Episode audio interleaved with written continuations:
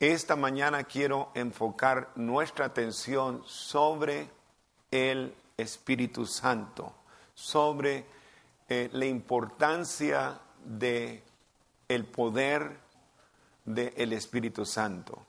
Somos supuestamente un movimiento pentecostal. Eso quiere decir, por si acaso usted no conoce, eso quiere decir que hacemos un gran énfasis sobre el mover y el poder del Espíritu Santo. Ah, quizás la manifestación, hermano, eh, hay cositas que usted no está de acuerdo y créamelo, nosotros lo respetamos totalmente. Nosotros no estamos en ninguna manera insinuando de que si usted no tiene esa experiencia, nosotros no estamos insinuando que usted es cristiano de segunda clase. Por favor, no me malentiendan. Yo creo que en los años pasados han, este, inconscientemente quizá, han dado esa impresión. No es cierto, no es cierto. Dios los ama a todos.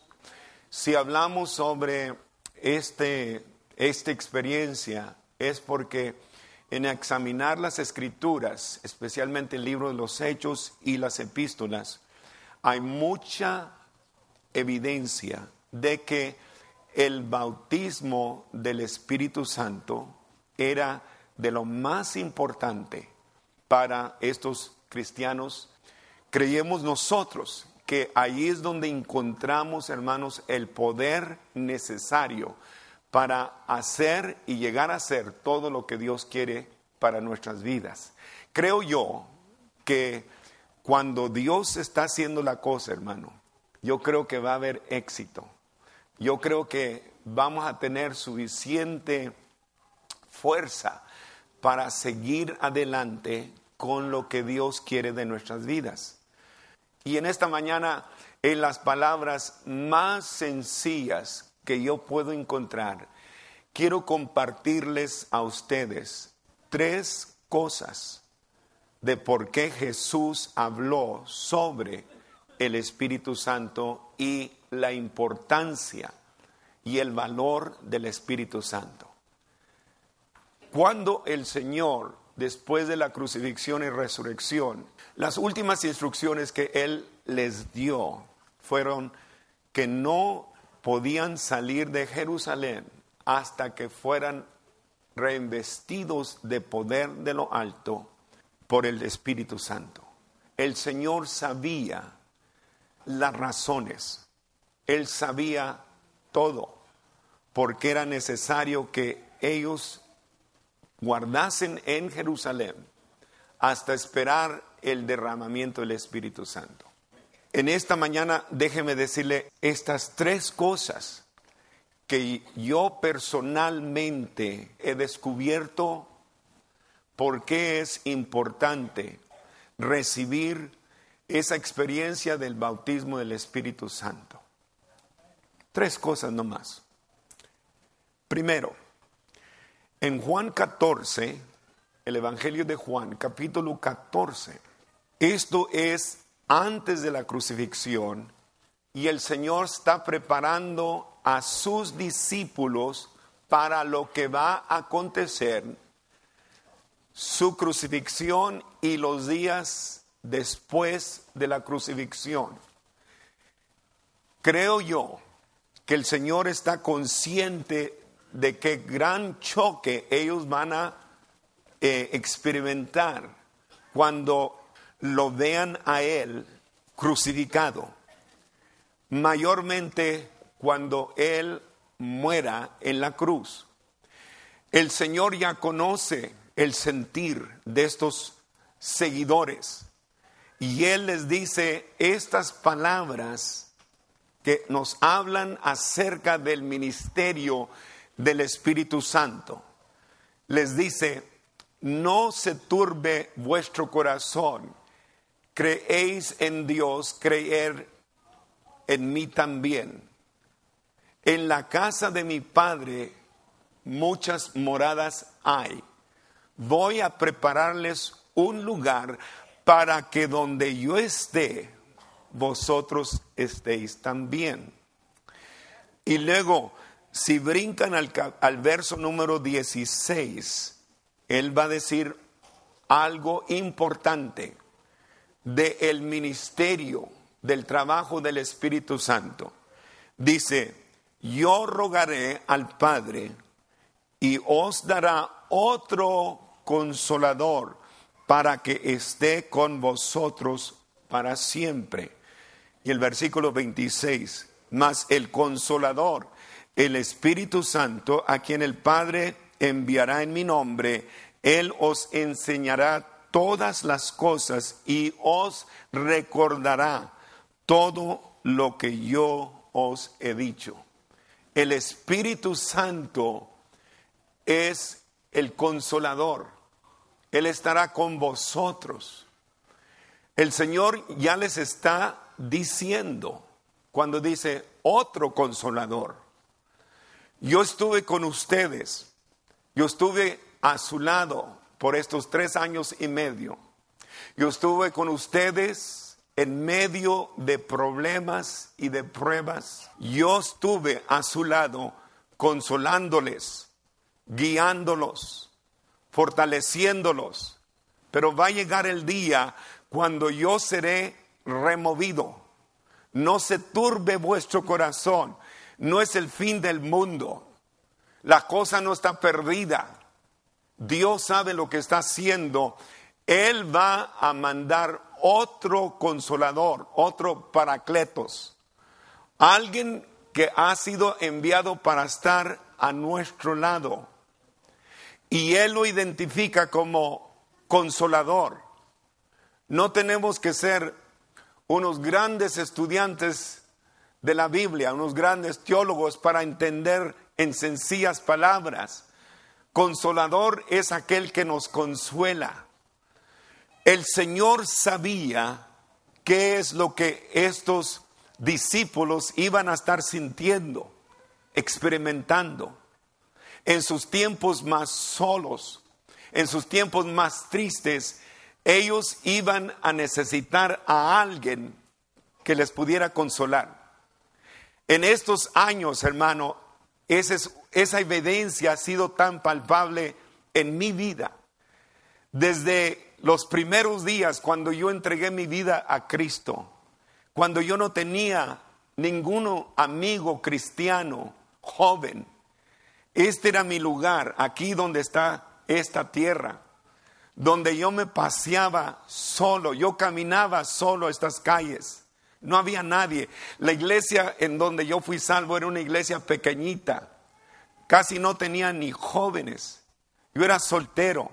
Tenía algunos 22, 23 años de edad cuando me entregué a Cristo. Mis primeros años yo la pasé casi solo. Pero ahora yo soy testigo de que no estaba solo porque el consolador estaba conmigo.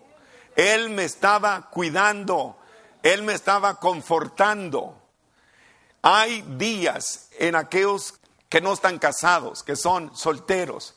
Hay días que ellos se sienten solo.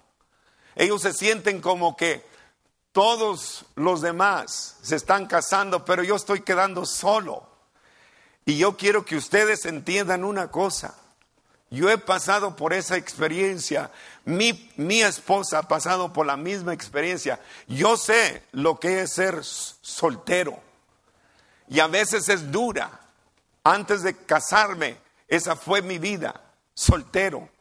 Pero una cosa les quiero decir a ustedes, muchachos, solteros, no se desanimen. El consolador está a su lado y Él nunca, pero nunca los va a dejar. Él sabe todo lo que tú sientes, aún a la medianoche, cuando te sientes lo más triste y lo más solo. Él es tu consolador. Él estará contigo y Él estará contigo hasta que tú te vayas con el Señor. Y esa es la promesa del Señor.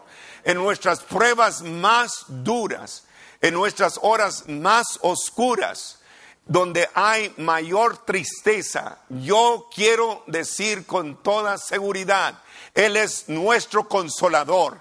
Él consuela, Él sana, Él limpia nuestras lágrimas, hermano, porque ese es el trabajo del Espíritu Santo. Y si no fuera así, entonces el Señor nos estaría mintiendo. Y yo no creo que el Señor puede mentir. Él iba a enviar otro consolador para que esté con nosotros. De modo que recuérdate, no dejes que el enemigo te engañe, no dejes que el enemigo te mienta, no estás solo. Si tú tienes a Cristo, no estás solo. Nunca estás solo. El consolador está a tu lado las 24 horas del día.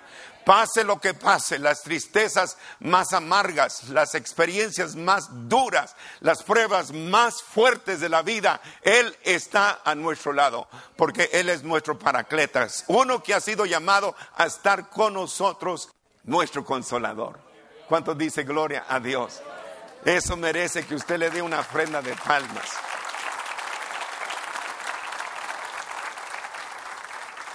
Ese es el trabajo del Espíritu Santo no estoy solo. Ahora yo puedo cantar con victoria porque he entendido que nunca, nunca me ha dejado y nunca lo va a dejar a usted. La segunda cosa que yo encuentro acerca de el Espíritu Santo, de acuerdo a las palabras de Jesucristo, esto es importante. Y lo digo con tanto respeto y amor no quiero que me malentiendan mis palabras, pero yo solamente quiero hacer referencia a las palabras de Jesucristo. En Juan capítulo 7, verso 38, esta es otra referencia que el Señor hace a la importancia y el valor del Espíritu Santo.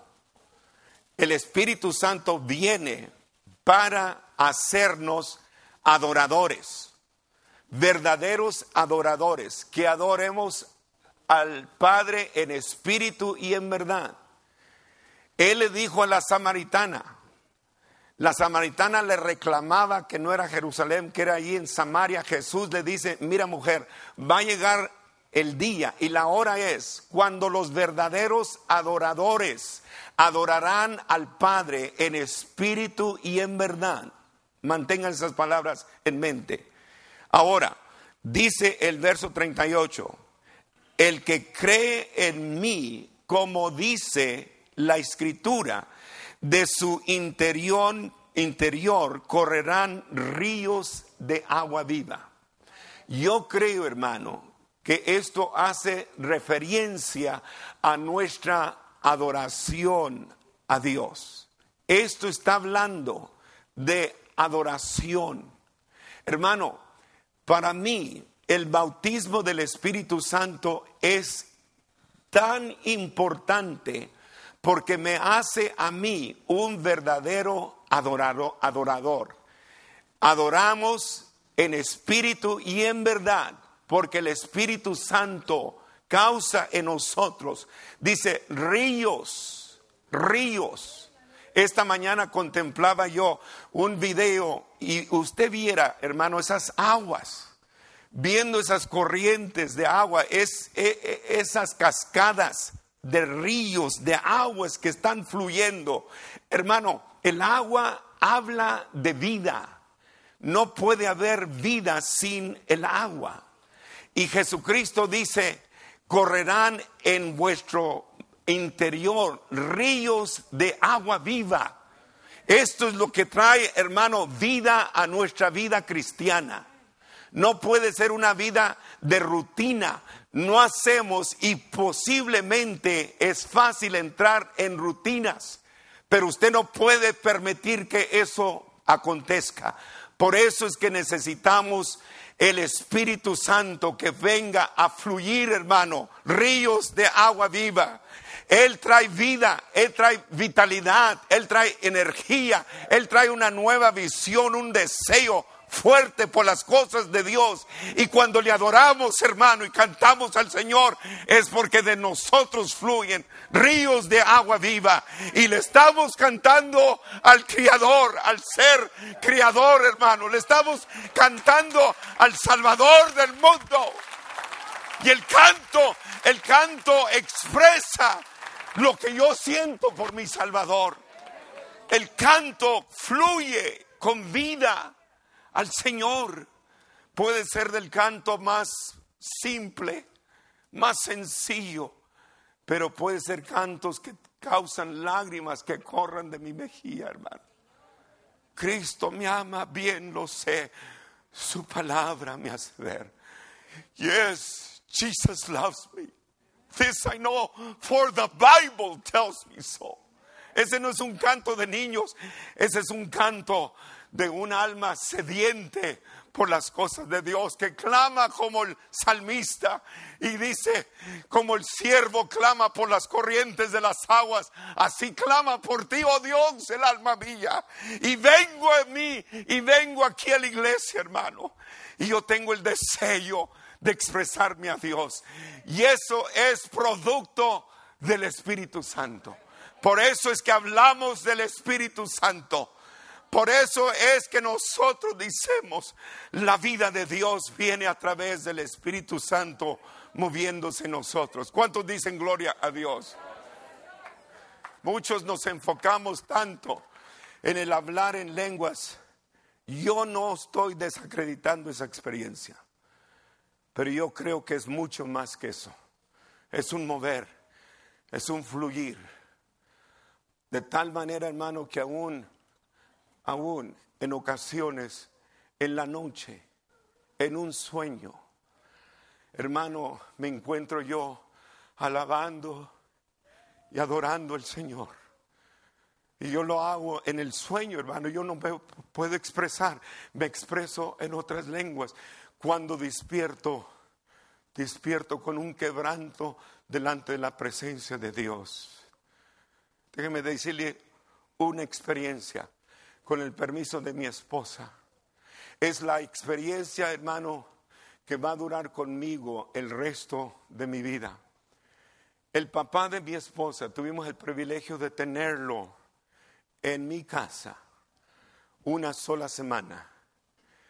Él falleció como a, la segunda o tercera semana, pero estuvo con nosotros esa semana. Todos los días, cada oportunidad que mi esposa tenía, se acercaba y le hablaba de Jesucristo. Papá, clama a Jesús, llama a Jesús, di el nombre de Jesús, porque estaba teniendo unos sueños terribles por la morfina o la medicina que le daban. Estaba viendo visiones que literalmente lo atemorizaban. Era como algo, eh, no sé, unos animales distorsionados como si estuviera en el mismo infierno viendo estas cosas. Y yo y mi esposa siempre, siempre hablándole del Señor y orando por Él. Una noche, yo y mi esposa allí en la, eh, en la este, sala y él en una camita que le habíamos preparado, unos cuartito, un cuartito allí. Estábamos cerquita porque queríamos estar despiertos en el momento que Él despertara. Queríamos estar allí. Una noche yo oí algo y mi esposa lo oyó. Nos, nos despertó como a la una, dos de la mañana. Y pronto mi esposa fue a atender a su papá. Y todo lo que su papá hacía era llorar y llorar y llorar. Creíamos que todavía estaba dormido porque nunca despertó, pero solamente llorando y llorando y llorando. Se pasaron como cinco minutos y él todavía llorando. Diez minutos y todavía llorando. Creo que duró como no menos de 15 o 20 minutos llorando y llorando, pero era un llanto, hermano, que nunca, dice mi esposa, jamás había visto en la vida de su padre. Nunca supimos, porque él nunca nos dijo, qué fue lo que él estaba viendo, qué es lo que él estaba experimentando. Pero yo y mi esposa no tenemos la duda más mínima que él estaba contemplando la presencia de Dios y todo lo que podía hacer es llorar y llorar y llorar delante de su presencia. Ese es el poder del Espíritu Santo. Viene a hacernos verdaderos adoradores que adoramos al Padre en espíritu y en verdad. Lo más sencillo, hermano, pero le adoramos en espíritu y en verdad. Eso es lo que trae vida a una congregación. Un visitante puede entrar y él contempla y él escucha esas alabanzas y él siente la convicción del Espíritu Santo. Hay algo diferente, algo distinto. Dice, no sé qué es, pero siento algo. Ese es el poder del Espíritu Santo. Y tú y yo fuimos creados y salvos con el único propósito de que adoremos al Padre en espíritu y en verdad. ¿Cuántos dicen gloria a Dios? Denle otro aplauso a Cristo. Está bien, hermano. La última promesa que yo veo de parte del Señor se encuentra en Hechos 1.8 y ustedes todos conocen ese versículo. Más recibiréis poder cuando venga el Espíritu Santo sobre vosotros.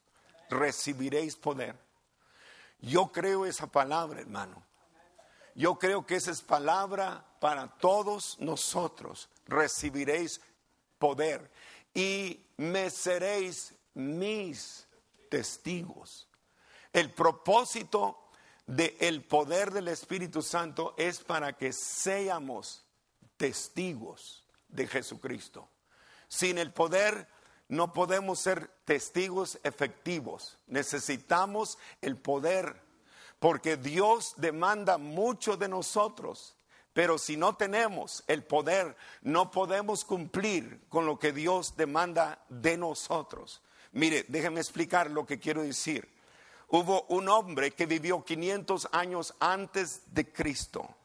Su nombre, su sobrenombre que le dieron a ese hombre era Buda.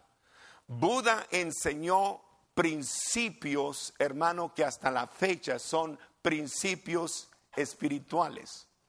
Él les habló mucho de cómo vivir una vida agradable y honrable. Y les habló mucho. Cien años antes de Buda había otro chino filósofo cuyo nombre era eh, Confuso. Confuso también habló mucho de esos principios para hacer a el hombre un mejor hombre.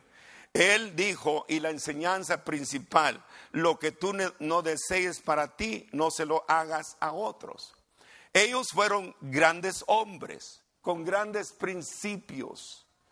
Y la verdad que ellos estaban enseñándonos es de que todo se trata de un principio espiritual y el hombre por su codicia se echa a perder esa vida que ellos deseaban y, creían mucho en apartarse y en separarse.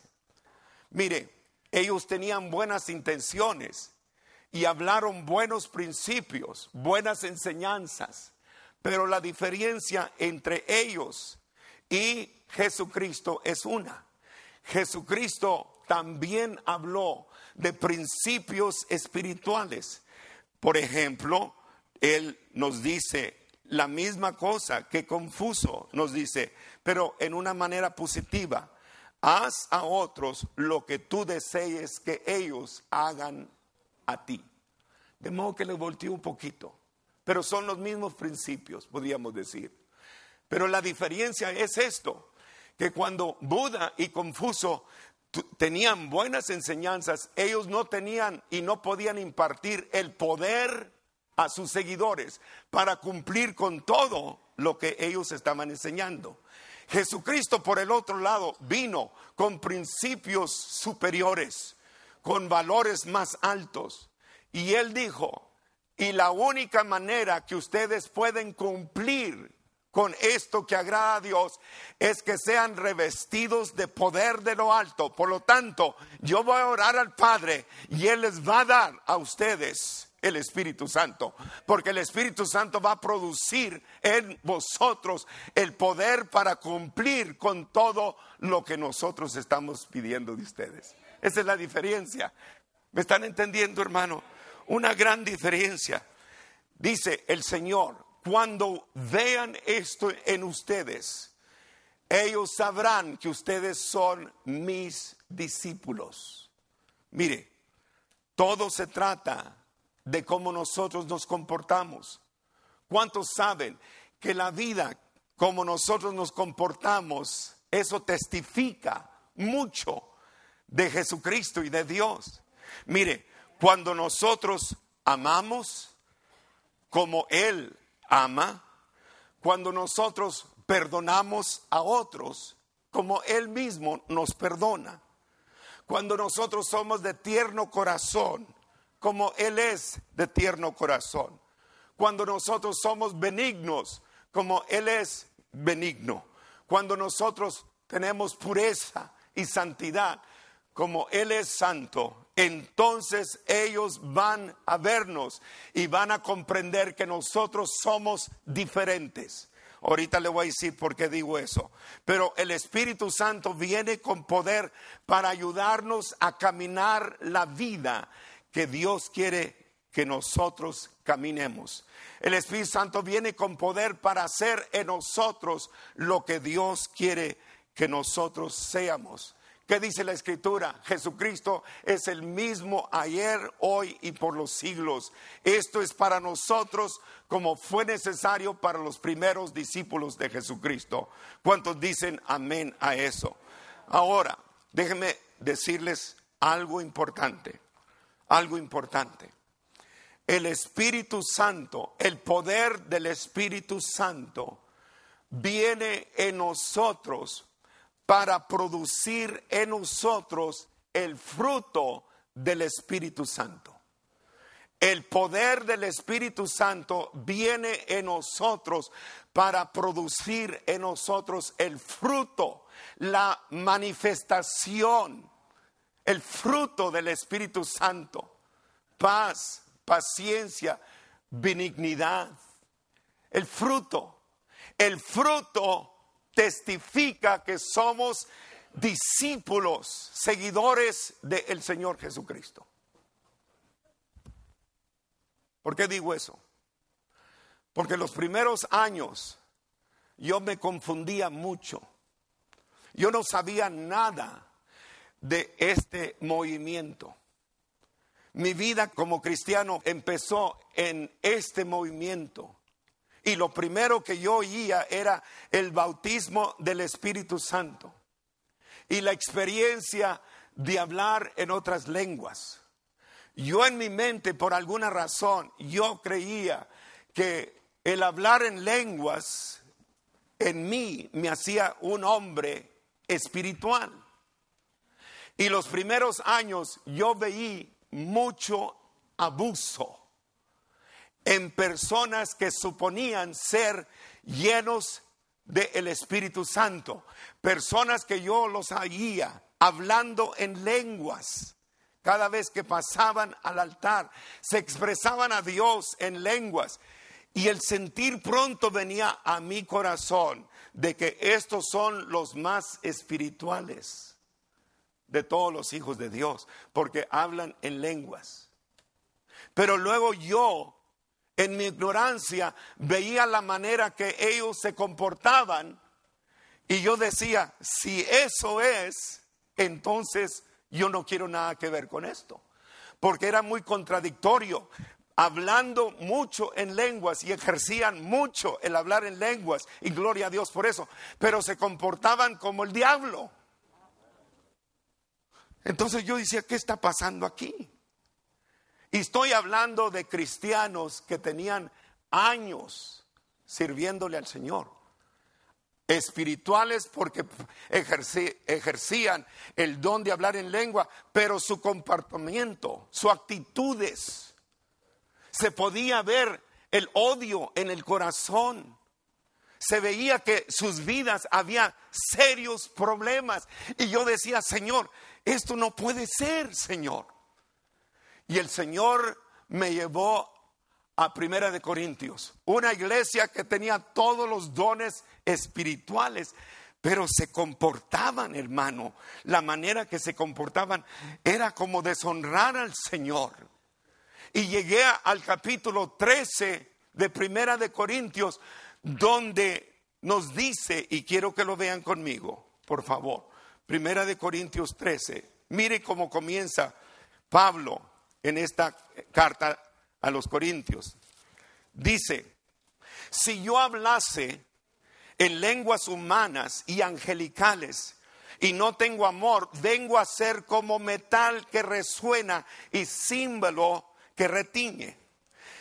Y si tuviere profecía y entendiese todos los misterios y toda ciencia, y si tuviese toda la fe de tal manera que trasladase los montes y no tengo amor, nada soy. Y si repartiese todos mis bienes para dar de comer a los pobres, y si entregase mi cuerpo para ser quemado, y no tengo amor, de nada me sirve. Él está diciendo, en mis palabras, él, él, está diciendo, todo es basura. Eso es fingir, eso es, es poner en poco todo lo que la Sagrada Escritura nos enseña y el nombre de Jesús. ¿Cómo puedes comportarte de esta manera y dar la impresión que eres espiritual? Dice Pablo, es imposible. Eso no puede ser. Eso no es el bautismo, eso no es el poder del Espíritu Santo. El poder es para testificar a otros de que nosotros verdaderamente amamos al Señor Jesucristo con todo nuestro corazón. Y ellos van a sentir algo cuando nos ven a nosotros comportándonos de esta manera distinta. Y por tanto, mire, Él sigue diciendo estas palabras. Dice, el amor es sufrido. Es sufrido. Si tú amas, tú vas a sufrir, hermano. Tú amas a tus hijos, Tú sufres por tus hijos. Tú amas a tu esposa, tú sufres por tu... Tú estás dispuesto a dar tu vida por tu esposa. El amor es sufrido. ¿Y qué más dice? Dice, es benigno. Benigno, tu comportamiento sea un comportamiento benigno, amoroso, cariñoso. ¿Ok? Ese es benigno. Y, luego dice algo más, dice, el amor no tiene envidia. Hermano, yo me gozo con los hermanos que el Señor los está bendiciendo. Yo me gozo con ellos y les digo, hermano, estoy tan contento y tan agradecido a Dios porque Dios te está bendiciendo. Él, no tiene envidia. El amor no es jactancioso, no se envanece, no hace nada indebido. Hermanos casados, esa es la manera de cómo tratar a sus esposas y viceversa. Yo tuve un amigo que él me platicó a mí que cuando la esposa estaba descontenta, la esposa siempre hacía tortillas a ese esposo. Y, y, porque la esposa lo amaba tanto, hermano, la tortilla cuando la terminaba de hacer, se la doblaba así y luego se la doblaba así y se la iba y se la ponía así. Pero dice mi amigo que cuando su esposa estaba enojada, dice, hacía la tortilla, la calentaba y todo, y luego se la, se la aventaba. ¿Me están entendiendo? Cuidado, cuidado, cuidado cómo hagas tus tortillas. No hace nada individuo. No puede ser esto, hermano, no puede ser, por favor, no puede ser esto. De, somos hermanos en Cristo y no cruzar palabras con nuestros hermanos. Peor todavía, somos parte de la familia carnal, son familiares carnales y no les cruzamos la palabra. Como que tenemos un coraje por años. Eso no debe de ser. Hay, aún hay que amar a nuestros enemigos, dice la escritura. El Señor sabía lo que estaba diciendo. Le ofreces un vaso de agua a tu enemigo. Hermano, tú estás poniendo ascuas de, de brasas, de fuego sobre su corazón. Tú le estás derretiendo a él todas esas barreras que él está amontonando desde años. Pero tú tienes que hacer el cambio porque tú eres un hombre o una mujer llena del poder del Espíritu Santo. Alabado sea el nombre de Jesús. Yo he sido, yo he sido acusado, hermano, de que el pastor trae algo contra mí, porque a veces estoy saludando allí y se me olvida saludar a alguien. Eso me ha pasado a mí. Pero créamelo, eso nomás es un error que cometí, hermano. ¿Me están oyendo? No hace nada individuo. El amor no es jactancioso, no se envanece, no hace nada indebido, no busca lo suyo y no se irrita. ¿Cuántos hay hermanos que por la nada se irritan? No me hables. No tengo tiempo para ti. Están irritados. Y uno porque, ¿me entiende? Quiere hacerles un favor, uno le saca la vuelta, ¿verdad? Pero, ¿qué mal está eso? Ya es tiempo de que madures, hermano. Y digo mucho hermanos, pero estoy hablando a las hermanas también, ¿ok? Eh, eh, ya eso de irritarse por la nada. Si la cosa no trabaja como tú quisieras, ¿qué importa, hermano? Si no sea a causa de vida y muerte, no importa. Todo se repara. Todo se puede reparar. No te irrites. Mira, si las cosas no van bien en el trabajo, que a veces yo he tenido días que no me ha ido bien, hermano. No me ha ido bien el día. Y llego a la casa y ¿sabe lo que hago? Le digo, gracias Señor porque hice lo mejor que yo pude hacer. Pero no te irrites. Eso de irritarse mucho, hermano, nomás te va a causar más úlceras, la alta presión, azúcar en la sangre. Te causa aún cáncer, hermano. Tú tienes que componer esas cosas. Por eso necesitas ser un hombre, una mujer lleno del poder del Espíritu Santo.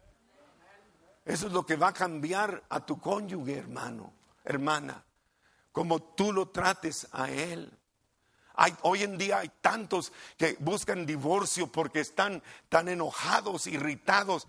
Y el que verdaderamente quiere servir al Señor, hermano, a veces el diablo viene y le dice, mira, y tú le sirves al Señor. Y mira a tu esposa yéndose con otro. Mira, tú ámala, hermano. Yo, yo aún doy esta recomendación. Y si te va a llevar, hermano, a corte para sacar dinero, tú ofrécele más todavía para que pueda mantener a los hijos. No seas tan tacaño. Yo lo digo porque yo tengo amigos, hermano, que hicieron precisamente eso. Mira, se quedan con la boca abierta. ¿Me quieres dar más? Sí, te quiero dar más. Aunque tú no me quieras. Y dígale, yo todavía te quiero. Y nunca voy a parar de amarte. Tú fuiste mi primera esposa, mi primer novia. Yo me enamoré contigo. Mira, la arruinamos. Yo admito, le, le fallé, le fallé pero no soy perfecto. Pero yo estoy dispuesto a seguir trabajando en esto. ¿Cuántos dicen amén? Ok, déjenme terminar, déjenme terminar. ¿Por qué necesitamos el poder del Espíritu Santo? Déjenme decirles estas cositas y luego voy a terminar. Primero porque el Señor sabía, hermano, que iba iban a ser enviados a un mundo hostil, hostil. Un gobierno que los iba a amenazar. Porque el Señor sabía que los iba a mandar a un mundo religioso, fanático, que los iban a odiar tanto que aún iban a perseguirlos para darle la muerte. Porque el Señor sabía que los iba a mandar en un mundo donde ellos iban a trastornar el orden social, donde la mujer, hermano, era tratada como un esclavo. No tenía valor la mujer. Pero viene el Evangelio y le da valor a la mujer. Y lo pone a el mismo nivel ante los ojos de Dios que todo varón. Y Jesucristo sabía que eso iba a pasar. Ellos necesitaban, hermano, eh, fuerza moral para vivir una vida victoriosa. Y por eso Él dijo, no se vayan de Jerusalén hasta que sean revestidos de poder de lo alto. Ellos, ellos iban a ser enviados a un mundo que los odiaba, que los odiaba. Mire, tanto fue el odio que de los discípulos, hermano, mire, tres fueron apedreados, uno traspasado con una lanza, uno murió a espada, dos fueron decapitados, cinco crucificados, uno arrastrado por las calles en Alejandría hasta que murió. Uno fue azotado, uno murió a garrotazos, uno colgado en un árbol, otro fue aventado o arrojado del pináculo del templo de Jerusalén. Policarpo, fíjese, lo, lo amarraron y le pusieron fuego. Y le pedían a Policarpo que negara a Jesús. Y él dijo en 86 años, ningún mal me ha hecho. ¿Cómo voy a negar a mi Señor ahora? Y prendieron fuego. El poder del Espíritu Santo, hermano, es para testificar de Jesucristo.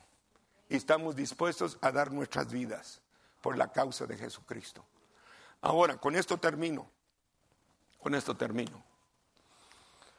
A veces, a veces hacemos cosas que yo creo que no son apropiadas. Pero a veces, hermano, el celo por las cosas de Dios es tan grande que nos causa que hagamos cosas que quizá la sociedad no acepte.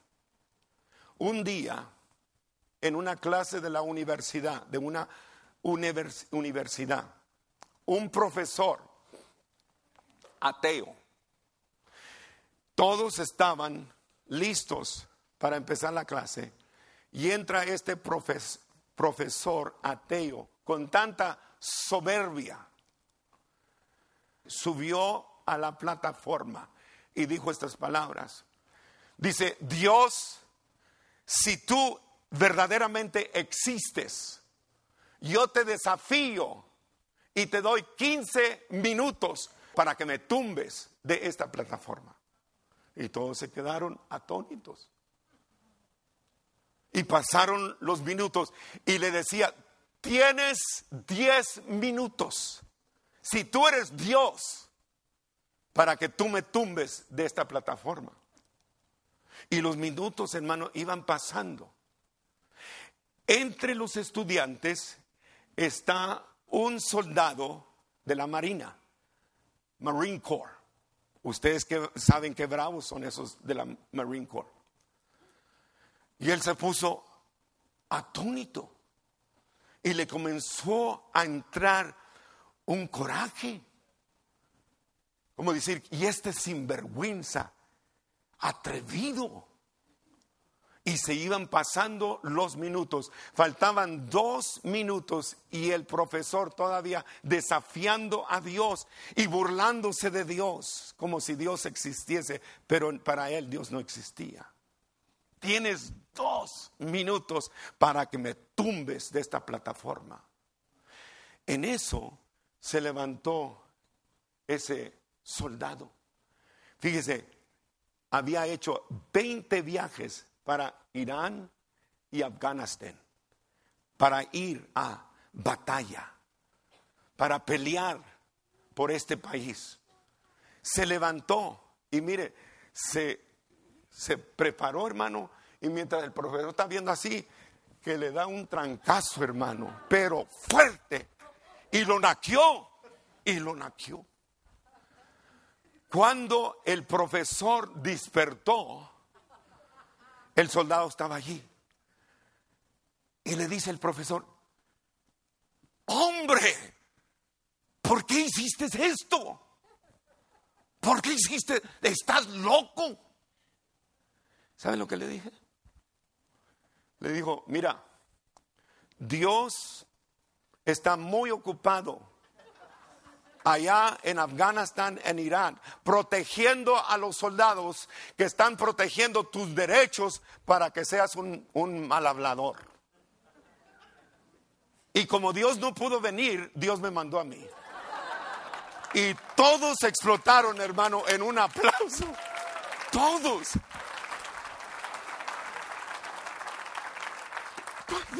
Cuando, yo oía eso, hermano, cuando leía eso, hermano, dije, bien, bien hecho.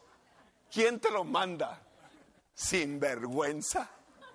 Y si lo haces otra vez, Dios quiere que te venga a dar otro más. Bueno, yo no estoy diciendo que eso está bien. Lo que estoy diciendo es esto. Cuidado, hermano, porque en el cristiano puede haber celo por las cosas de Dios y no tiene temor de ponerse de pie y defender y argumentar y hablar de Jesucristo. Necesitamos el poder del Espíritu Santo. ¿Cuántos dicen amén a eso? Denle un fuerte aplauso a Cristo, hermano.